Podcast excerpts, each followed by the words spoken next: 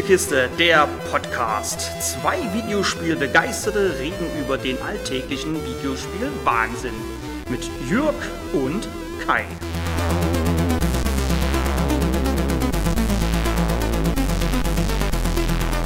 Startet man ein AAA-Spiel wie Horizon Forbidden West, Forza Horizon 5 oder Diablo 4, wird man von deren Qualität kaum noch überrascht. Man weiß einfach, was man bekommt.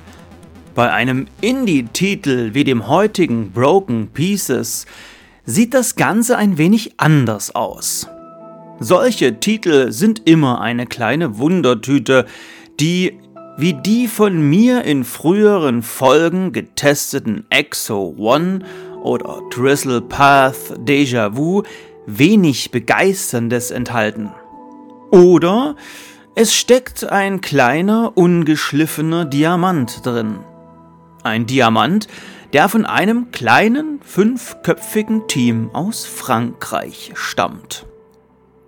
Dies ist wahrscheinlich einer der Hauptgründe, warum der aus Frankreich stammende Entwickler Elsewhere Experience sein neuestes Spiel ebenfalls in Frankreich spielen lässt. Als Elise decken wir die Mysterien rund um das verschlafene Dorf Song Exil auf. Bevor ich zum Gameplay komme, bleiben wir kurz bei den Mysterien, denn ja, ein Mysterium reichte dem Entwickler scheinbar nicht. Es mussten gleich drei sein. Da wäre zum einen das Mysterium um den Bloop, ein ultra niedrig frequentes Geräusch, das erstmals 1977 entdeckt wurde. Ist es ein Spionage-U-Boot oder ein Tier? Oder Sprengstofftests? Oder doch was ganz anderes? All das soll das Rockwall-Projekt herausfinden, dessen Kommandozentrale Schrägstrich geheime Forschungsbasis sich im viel zu großen Keller eines Leuchtturms befindet. Des Weiteren gibt es eine Sekte, die scheinbar von dem ganzen Wind bekommen hat und nun an die Ankunft eines abgründigen Wesens glaubt, welches einen schädlichen Einfluss auf die Bewohner hat. Eine Sekte, die kirchliche Orte rund um Song Exil entweiht und Särge aus Gräbern und Krypten stiehlt, um diese aufs Meer hinauszuschicken. Als drittes und letztes Mysterium, welches Elise auch in ihrem Tagebuch festhält, ist, dass Anomalien wie seltsame Pflanzen und ungewöhnlich glänzende Materialien rund um Song Exil gefunden wurden. Die Regierung plante nun, die Bewohner während der Operation Weiße Medusa gefangen zu nehmen, um diese vor einer unbekannten Bedrohung zu, äh, stellt es euch in Anführungszeichen vor, zu schützen. Wovor und warum bleibt jedoch ein Rätsel. Wie eben erwähnt, plante die Regierung diese Operation.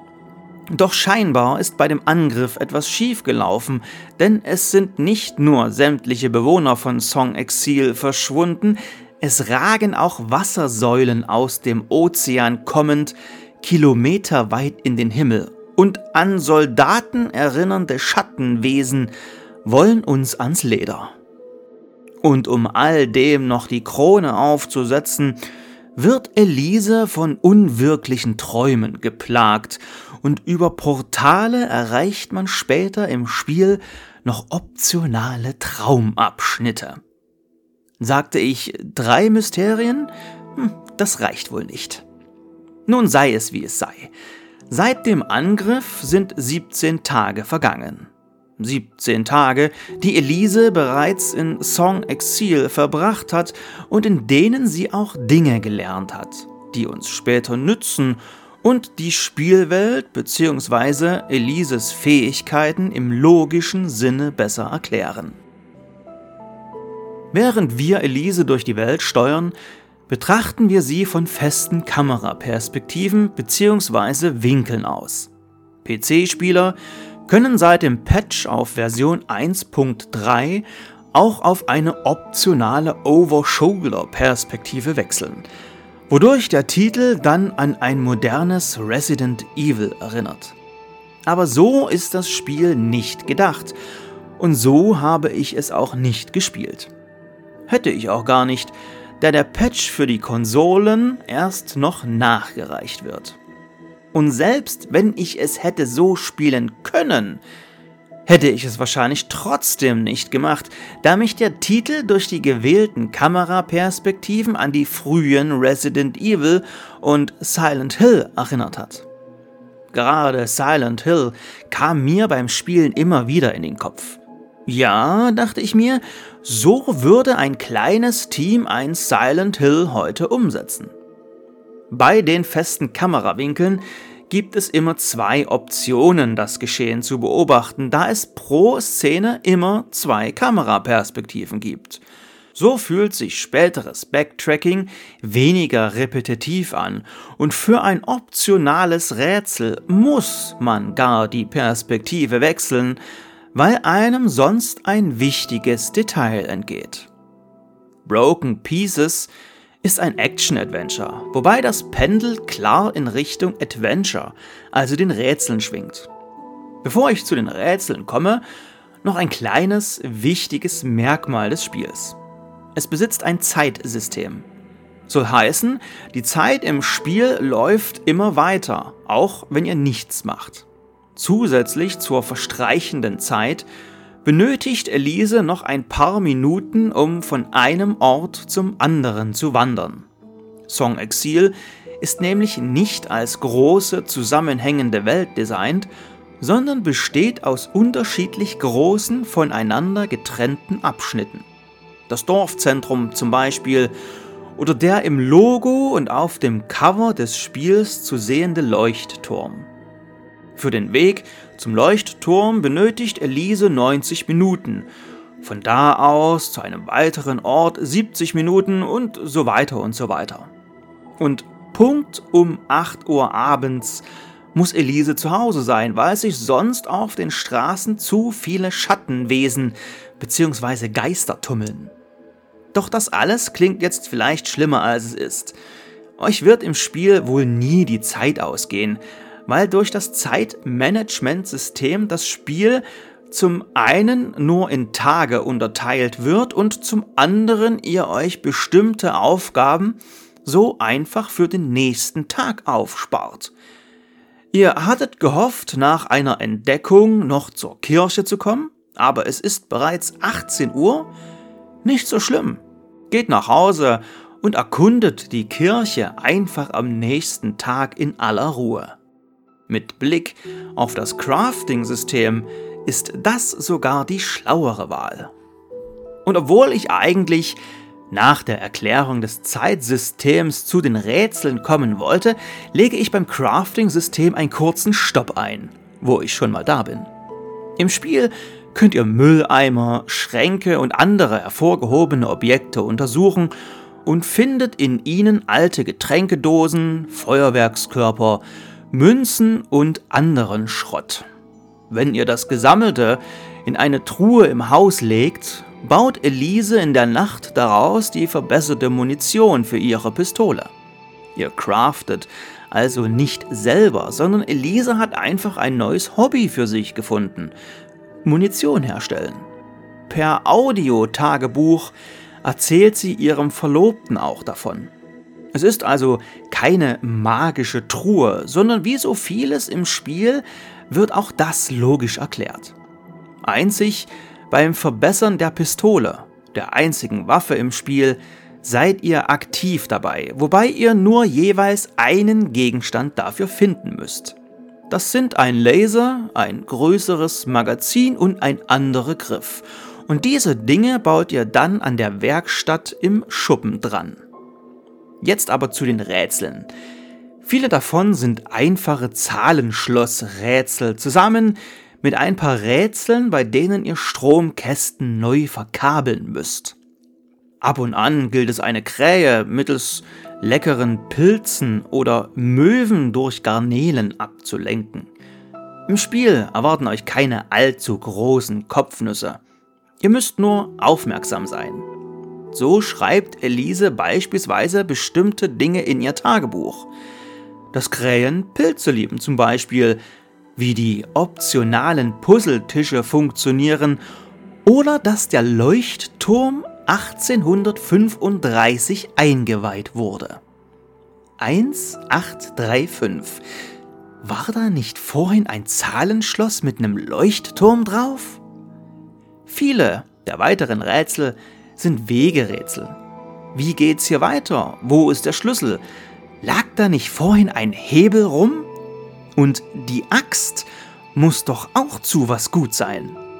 Dabei könnt ihr im Spiel nicht euer Inventar zumüllen, da dies begrenzt ist. Schlüssel sind glücklicherweise nicht begrenzt, aber ihr könnt nur einen schweren Gegenstand, Axt oder Hebel, tragen. Es kommen noch maximal acht weitere normale Gegenstände hinzu. Ein paar Dosen, ein Souvenir, leckere Garnelen, solches Zeug halt. Die Beschränkung auf acht habe ich selber aber nur einmal negativ zu spüren bekommen und auch nur deswegen, weil ich die Gegenstände für die Munitionsherstellung und die Souvenirs sinnlos mit mir rumgetragen habe, anstatt sie abends immer in die Truhe zu legen. Elise besitzt noch einen weiteren wichtigen Gegenstand, der nicht im Inventar angezeigt wird, da sie ihn immer bei sich tragen muss und der Gegenstand essentiell für eine Gerätsel ist. Mit einem kleinen schimmernden Stein kann sie einen kurzen Sturm heraufbeschwören. Der treibt dann zum Beispiel stehen gebliebene Windräder an, lässt mittels Axt beschädigte Bäume umkippen oder senkt verklemmte Brücken herab. Manchmal öffnet er auch verklemmte Stromkästen, um die Verkabelung per First-Person-Ansicht besser sehen zu können. Viel cooler, im wahrsten Sinne des Wortes, ist jedoch die Funktion, später auch die Jahreszeit zu wechseln. An Brunnen im Spiel könnt ihr dann zwischen Sommer und Winter hin und her schalten und auch so ergeben sich dann neue Wege. Im Sommer kommt ihr im Hafen zum Beispiel irgendwann nicht weiter. Im Winter jedoch ist nicht nur alles verschneit, es ist passenderweise auch gerade Ebbe und so kommt ihr an Orte, die euch im Sommer versperrt sind. Manchmal müsst ihr auch im Sommer ein paar Bretter zerstören, damit der dadurch befestigte Hang im Winter einstürzt und euch so ebenfalls neue Wege ermöglicht werden. Gerade dieser Wechsel, der die Welt in zwei unterschiedlichen grafischen Settings zeigt, hat mich echt geflasht. Was so ein kleines fünfköpfiges Team nicht alles auf die Beine stellen kann, dachte ich mir. Wow. Und da mache ich gleich da weiter. Die Grafik ist gar nicht so scheiße, wie ich es befürchtet hatte. Vor allem die Umgebungen können wirklich überzeugen und der Patch auf Version 1.3 wird laut Trailer auch noch an der Beleuchtung schrauben und den Titel grafisch noch ein wenig mehr aufwerten. Aber wie bereits erwähnt, kommt der für die Konsolen ja erst noch. Gespannt bin ich aber auf jeden Fall und da man den Titel auf zwei Arten spielen kann, mit Kämpfen so wie gedacht oder im Story-Modus, den ich noch nicht ausprobiert habe, werde ich nach dem Patch auch eine weitere Runde durch Song Exil drehen. Ja, ja, das klingt nach dem Ende der Review, aber ich war gerade erst bei der Grafik und es fehlen ja noch Sound und Kämpfe.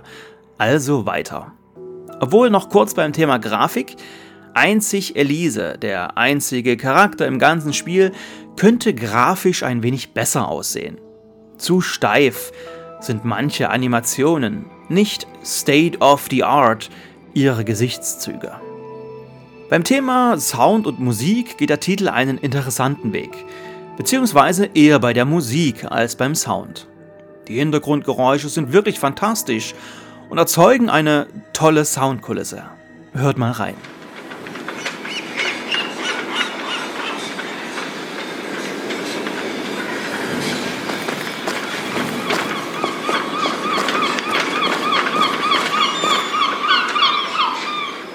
Und warum ist nun die Musik so besonders? Nun, weil Broken Pieces die Musik nie selber einsetzt. Elise trägt, typisch 90er, einen Walkman bei sich. Über diesen könnt ihr euch Audiotagebücher anhören und erfahrt so zum Beispiel von Elises neuem Hobby, Munition herstellen. Oder ihr bekommt Rätselhinweise, Hintergrundinformationen, die neuesten Propagandageschichten der Sekte oder eben Musik auf die Ohren. Gerade der stimmungsvolle Anfang des Spiels wäre prädestiniert für Musik an jetzt. Genau an dieser Stelle. Aber die Entwickler von Elsewhere Experience geben euch lieber das Musikzepter in die Hand. Eine mutige Entscheidung. Eine schöne Entscheidung, ist die Vertonung in zwei Sprachen, in Englisch und in Französisch. Untertitel und Anzeigen gibt es dafür in mehreren Sprachen, auch in Deutsch. Bei der Vertonung war ich hin und her gerissen, da die französische Vertonung nicht nur toll klingt, die Sprecher haben im Englischen auch den Fehler begangen, Eigennamen englisch auszusprechen. Es heißt nun mal Song Exile und nicht Saint Exile. Damit ihr die Unterschiede mal hört, hier ein kleines Soundbeispiel. Point to Mal, right, St. Exil's village. Straight ahead, Licran. À gauche, Pointe de Mail. À droite, village de Saint-Exil. Droit devant, l'écrin. Und beim Thema Vertonung muss ich an der Stelle in Richtung Chorus und Encodia nochmal eine Backpfeife verteilen. Wenn ein fünfköpfiger Entwickler eine Vertonung in Englisch und seiner Muttersprache schafft, warum bekommen es Teams mit größeren und von der Presse mehr beachteten Titeln nicht gebacken? Kommt es in Broken Pieces zu einem Kampf, wird eine kleine Arena erzeugt. Ein Areal mit bläulich leuchtenden Nebelwänden, aus denen man nicht herauskommt. Erinnert ihr euch an die Operation Weiße Medusa? Die Soldaten, die bei dieser Operation scheinbar eingesetzt wurden, wollen uns jetzt als Schattenwesen an den Kragen. Dabei erinnerten mich die Gegner an die Gegner aus Alan Wake, also rein optisch. In den Kämpfen müsst ihr die Schattensoldaten per Taste anvisieren. Haltet ihr nun die Taste gedrückt, erscheint ein Fadenkreuz auf einem Gegner und dies wechselt von gelb-rot langsam auf komplett rot. Dann sitzt der Schuss und je nach Munitionsart segnet der Angreifer nach mehreren oder halt nur einem Schuss das zeitliche. Die Abenteuer von Elise habe ich wirklich genossen. Endlich mal keine Open World. Eine überschaubare Länge und spielerisch wurden schöne Erinnerungen an Silent Hill geweckt. Und obwohl ich oft Silent Hill, Resident Evil oder gar Alan Wake erwähnt habe, Broken Pieces ist kein Horrortitel und auch der Gewaltgrad hält sich in Grenzen, was dem Titel eine Altersfreigabe ab 12 Jahren beschert hat. Streckenweise war ich versucht, dem Titel eine 9 von 10 zu geben. Leider hat sich der Titel mit seinem recht abrupten und unbefriedigenden Ende seine gute Endwertung selber torpediert und so vergebe ich dann doch nur eine sehr gute 7 von 10 mit Tendenz zur 8. Broken Pieces gibt's für PC, die PlayStation und die Xbox. Wenn euch das eben Gehörte gefallen hat, empfehlt uns weiter, lasst auf Podcast-Portalen eurer Wahl eine Bewertung da oder kommentiert die Folge auf unserer Seite kaisspielekiste.de oder auf YouTube. Oder alles zusammen. Natürlich nur, wenn ihr mögt. Ihr könnt uns auch auf Patreon oder Steady unterstützen. Dort jeweils nach slash Kais Spielekiste suchen. Danke für eure Treue und fürs Zuhören. Macht's gut. Bis zum nächsten Mal.